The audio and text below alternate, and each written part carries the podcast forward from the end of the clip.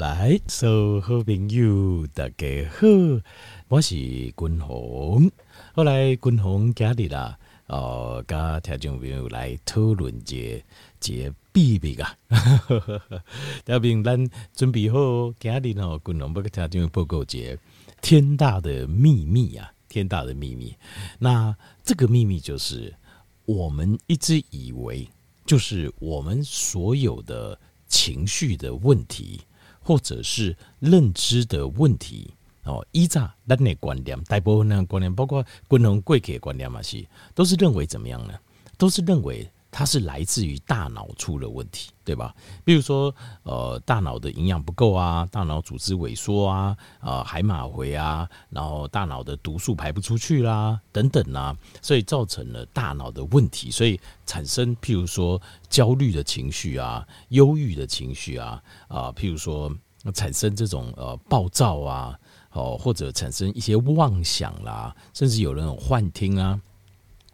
这个是我们过去的观念，可是呢，现在最新的研究啊，雄心的研究啊，事实上证明啊，其实还在我们大脑的后面啊，还有另外一个大脑啊，还有另外一个大脑，而且这两个大脑是互相影响的，就是我们的大脑会告诉这个隐藏大脑要做什么，隐藏大脑也会告诉我们啊，告诉我们的。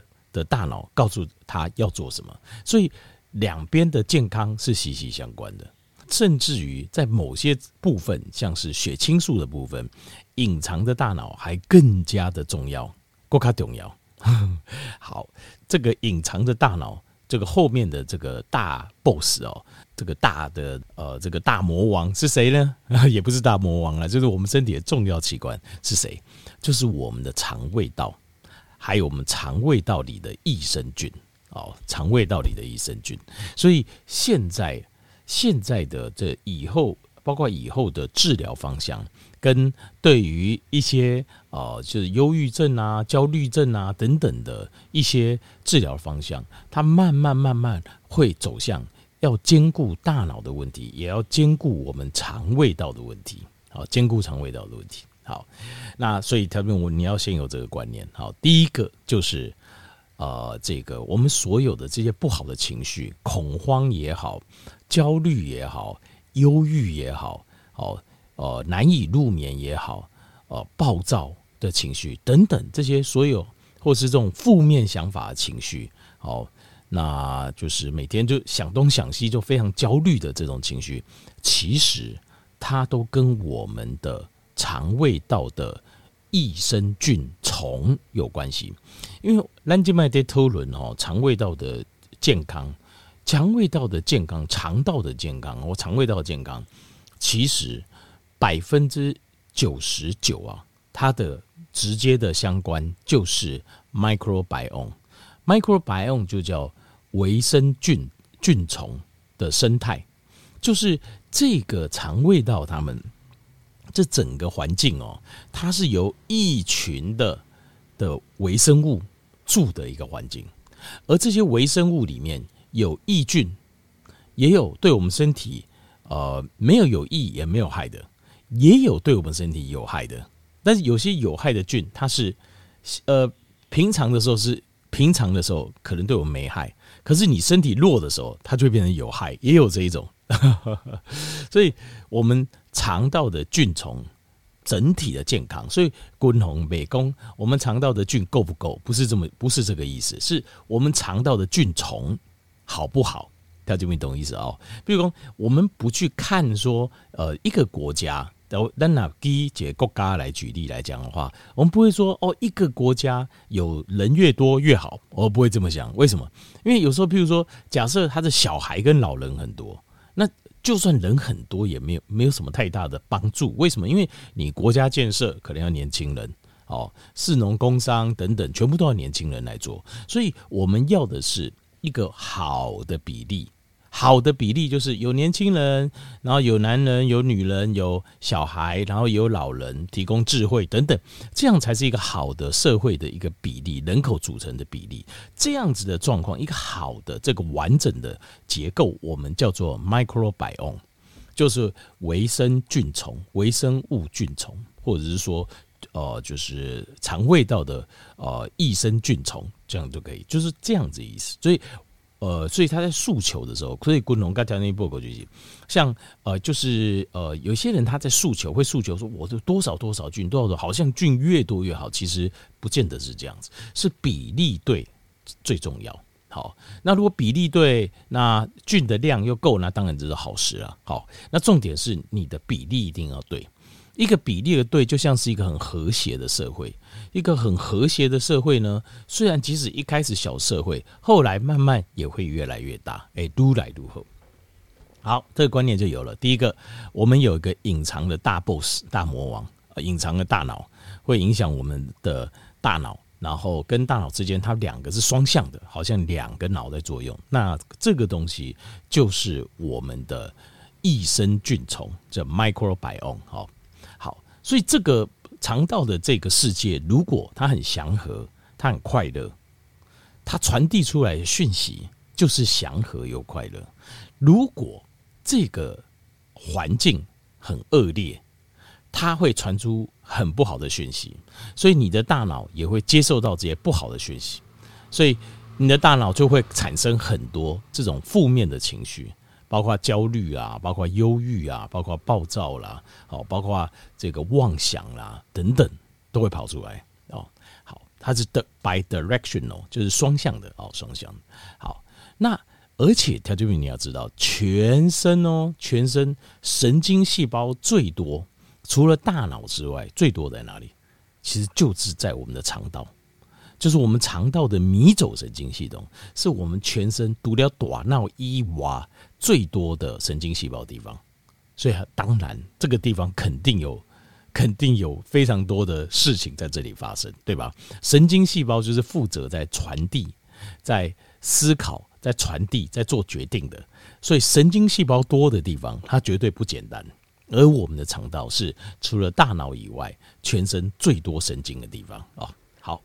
那我们的神经传导物质，条件我们的神经传导物质，呃，很多，呃，有三种是由我们的这个益生菌虫做的，就是你肠子里面的益生菌会帮你做神经传导物质。那神经传导物质是什么？Serotonin。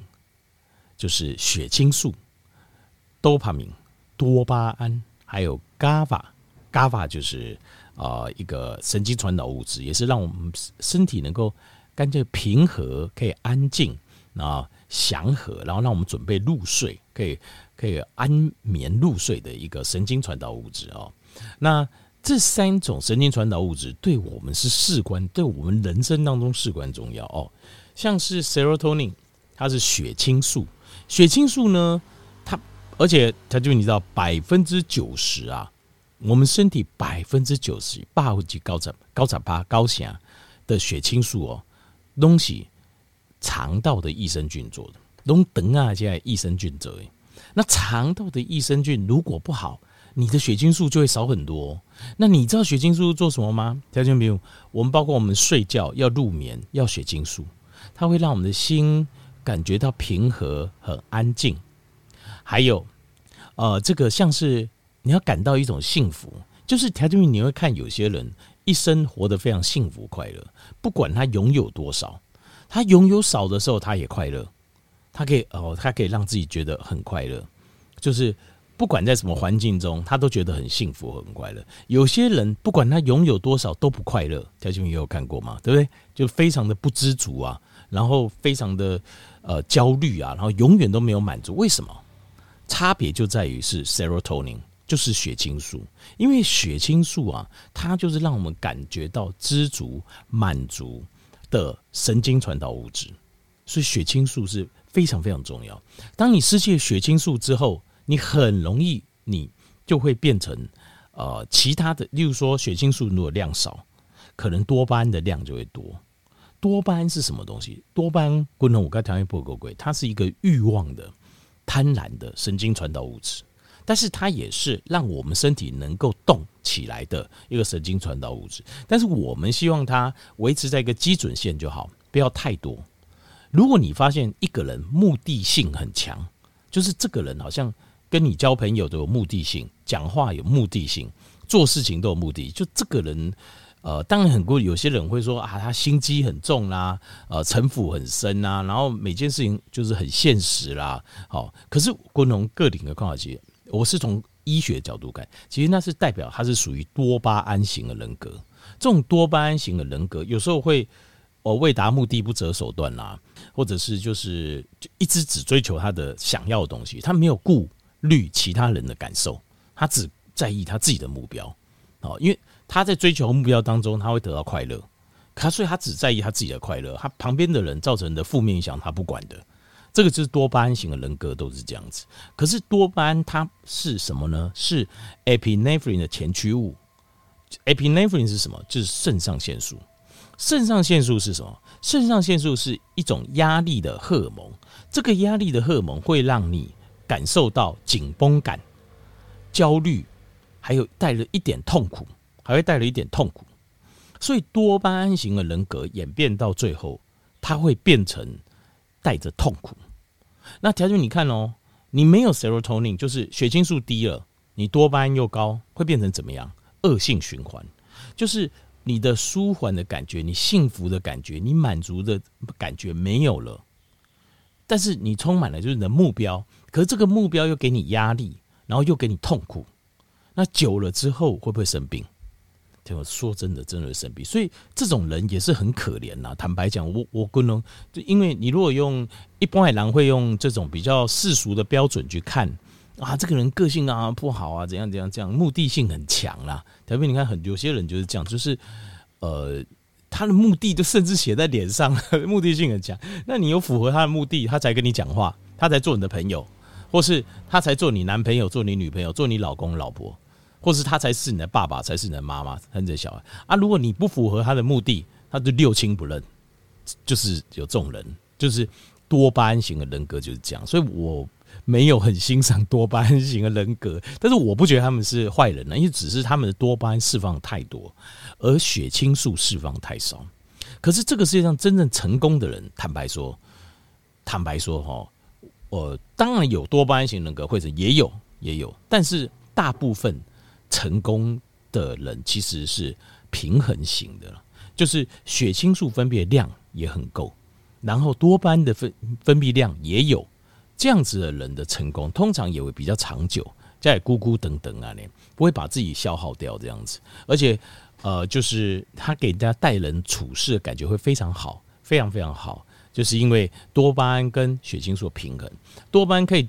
多巴胺只要比基准线高一些就好了，其实真的不用太多。多巴胺型的人格其实带给自己的是毁灭性的，我个人认为这是毁灭性的结果。就是你让多巴胺主导一切的话，那你就会造成。为什么这样说？就是因为呃，多巴胺它会有目标性嘛，所以你会变成怎么样？你一直在追求目标，你会发现有一种人就是他永远在追求目标。这个目标追求完就下一个，那这个下一个就再下一个，他好像不会满足。就算他有达成，他也不会满足，他就要赶快追。为什么？因为多巴胺是释放在追求的过程当中，听得你懂吗？因为他的快乐是建筑在追求目标的快过程当中，因为在追求目标过程当中，多巴胺会持续释放。可是当你追求到的时候，多巴胺噗就掉下来了。可是他为了要再有拥有快乐，他就只好。再去找个目标来追求，这种多巴胺型的人格特质就是会这样，所以他们很可怜，他们是被自己的神经传导在操控，可是他不知道，他以为他在追求人生的成功、事业、财富，其实不是，他是被他的多巴胺控制，他操控了这样子。那这样子的话，他永远感受不到 serotonin 所带来的真正的快乐。serotonin 带给人就是一种满足、跟幸福感、跟存在感。这个才是真正的快乐，就是那种，就是可以诶，应该跟狼哦。其实我们人最大的快乐很多哈，其实就是来自于呃，就是帮助别人、利他，还有就是呃，透过利他之后跟人家产生的互动，这个部分会让呃大脑里面的 serotonin 就或者是身体里面的呃血清素，还有这个 oxytocin 就是那个。呃，催产素，哦，或者叫泌乳激素哦，泌乳激素叫催产素会上升。那这种快乐给人带来的是一种呃亲密感，是一种安全感。我个人认为这个是比较健康的幸福感，这是比较健康的幸福感。那多巴胺带来都是一种刺激，呃，像是抽烟，像是吸毒，好像是呃从事比较刺激冒险的事，好像是吃甜的东西，碳水化合物。好，或者是就是共同共就追求，就是你一再追求东西，这样这个过程会释放多巴胺，没错，你会带着一种兴奋感，这种快乐是带着兴奋感的，好像我要成就大事，我要赚大钱，我要发大财，这种是带着一种兴奋感的快。可是这种快乐会伴随着，它会转化成多巴胺释放了之后，它会转成 epinephrine，就是它会转成肾上腺，然后会变成是一个压力跟痛苦。那你为了要摆脱这个压力跟痛苦，你又追求释放更多的多巴胺，所以它就是一个恶性循环。所以我觉得多巴胺好像我不是很欣赏，我喜欢的是跟人之间有互动，而且条件面这个是有做科学实验的，就是你知道，当你在帮助别人的时候，人家说助人为乐，这个是百分之一万正确，帮助别人才是我们活在这个世界上真正最该做的事情，就是。你讲嗯啊，郭龙啊，咱嘛不是讲什么啊，什么郭台铭啊，郭台铭也不会，就是其实帮助别人，任何一个事都可以啦。那有些人能力强，他可以帮大事啊；有些帮小事，我们帮助别人这件事情是能够得到，因为呃，十九世纪就有。哲学家有一个哲学家，一个很有名的近代几乎最伟大的几个哲，他就讲过，人跟动物不一样，是因为我们是追求快乐的动物。这件事是真的，人会自杀，为什么？因为我们不快乐，我们就自杀了，对吧？你每天活得很痛苦，够卡喝给海狼，他也要自杀，没用，那个东西没有用。因为人是追求快乐的，可是动物不会。动物只要活能活下去就好了，所以快乐这件事情非常非常重要。条件你一定要记得这件。滚龙来讲，所有的东西都都很重要，好，比如说钱财也好，你的名声也好，家人什么都很重要。但是最重要是快乐，最最最重要。而快乐最重要的来源，请不要从多巴胺来，请从血清素来。而怎么从血清素来？帮助他人，利他。这个是有科学实验，上次有一个呃，那是一个西班牙的一个实验，就他发现那个 oxytocin 啊，血清素跟呃催产素，在你帮助别人，然后别人跟你表达真诚的感谢的时候，你会咻会上升，那种感觉是非常的呃有爱的感觉，有爱的快乐。而多巴胺带的是欲望的快乐，它不是爱的，它是自私的快乐，它的快乐是比较自私的。可是血清素跟催产素。跟那个秘鲁树，它带来的快乐是一种有爱的、有幸福的、有满足感的快乐。所以助人为乐这件事情是百分之一千正确的，百分之几千、百分之几万。共同有时候，他这边有时候那个呃，就是就是有时候只是手其实手头没什么钱的时候，我都还是会固定捐钱。就捐就是捐这种事情，就是那并并我不是为了什么而做，就是我就觉得做这件事情就让我很快乐，就对了。就是有时候人生，我觉得啦，有时候就是，你为什么会得忧郁症？为什么你会焦虑症、忧郁症、躁郁症？为什么？因为就是当你的 focus 都在自己身上的时候，太自我了啊！我要赚大钱，我的家孙、我的子孙也要发大财，我他他们要过得很好。当你所有是 focus 在自我自自己的时候，这个东西的时候，你不会有快乐的。你事实上是用多巴胺在支持你的那个，那没有任何目的，就是我没有要任何人感谢我，只是纯粹我就帮助别人，我就条件你就可以感受一种很纯粹的快乐，而这个快乐是会是从血清素跟催产素来的哈。好了，我讲远了，重点再讲一下。那这个肠道的呃益菌虫，它还会帮我们做 B 群，还有 Beauty Rate 丁酸，丁酸是呃一种。就是我们肠黏膜的食物，肠黏膜细胞的食物，而可以帮我们降胆固醇、调整胆固醇跟血糖，叫 butyrate 丁酸，这个也是我们的呃 microbiome，就是益生菌虫做的啊、哦。那所以，如果你肠道，譬如说人家说那个呃这个肠燥症有没有？就是肠啊不好啊，等等，绕巴豆啦，肠啊巴肚疼啦，发炎啦，叮叮。其实你会发现，他这样子有这样子肠道问题的人，他的情绪都很不好，情金属都不情绪都不会好。好，好，那我现在讲一下，就是抗忧郁症的药。抗忧郁症的药现在主流在用的就是 SSRI。SSRI 叫 Serotonin Selective Reuptake Inhibitor。简单来讲，什么？简单来讲，就是我们让透过这个药物抑制我们的呃血清素，不要太快就被身体吸收掉，来留在我们体内多一点。因为血清素会带给我们幸福感、安全感、有爱的感觉、满足感，对不对？所以你看哦，治疗忧郁症，它不会说我增加多巴胺，因为你你增加多巴胺，它并没有办法治疗忧郁症。那你有没有发现？治疗忧郁症其实要增加 serotonin，是要这样增加的。好，可是这样的药物有个问题，就是说现在看起来它有一些副作用，就是这样的药物没错，可以让血清素在体内的量增加，可是呢，它会让这个益菌虫的的种类项目的菌会变少。换句话讲，它对有些菌它会打压，它打压某些菌。那第二个就是它会造成这个益菌虫失衡，叫 dysbiosis。这是一个医学上的名词。另外还有，它会造成肠道的发炎。最后，它还会抑制某些益生菌的生长。所以，这个 S 它变成是你肠道的功能会这个受到影响。那受到影响之后，你可能你分泌血清素更差，那你又要吃更多的 SSRI，所以它会变成是一个比较恶性循环。所以，SSRI 这个抗忧郁药要不要吃药？但是吃完几段时间后了熬就可以停药，就是状况好了就把它停掉，不要养成。依赖性这样子，那那我们要怎么做呢？我们重点是我们要多补充，让我们的益菌虫健康。所以第一个最重要就是记得把每天最好是每天或两天一次就把益生菌补进去。第二个还有多吃一些发酵的食物，譬如说像是滚龙武介绍过德国酸菜啊，或者是韩国的泡菜啊，这种发酵类有益生菌的食物，或者是一些发酵的一些。的这个乳酪啦，或者是这些优酪乳啦，这样子啊，啊不要有糖这样子。另外，实验临床实验我们也看到，就是如果你可以断食的话，它也会帮助你的益菌虫会更健康，益生菌会更健康。好，以上就是对抗忧郁症跟焦虑症的秘密。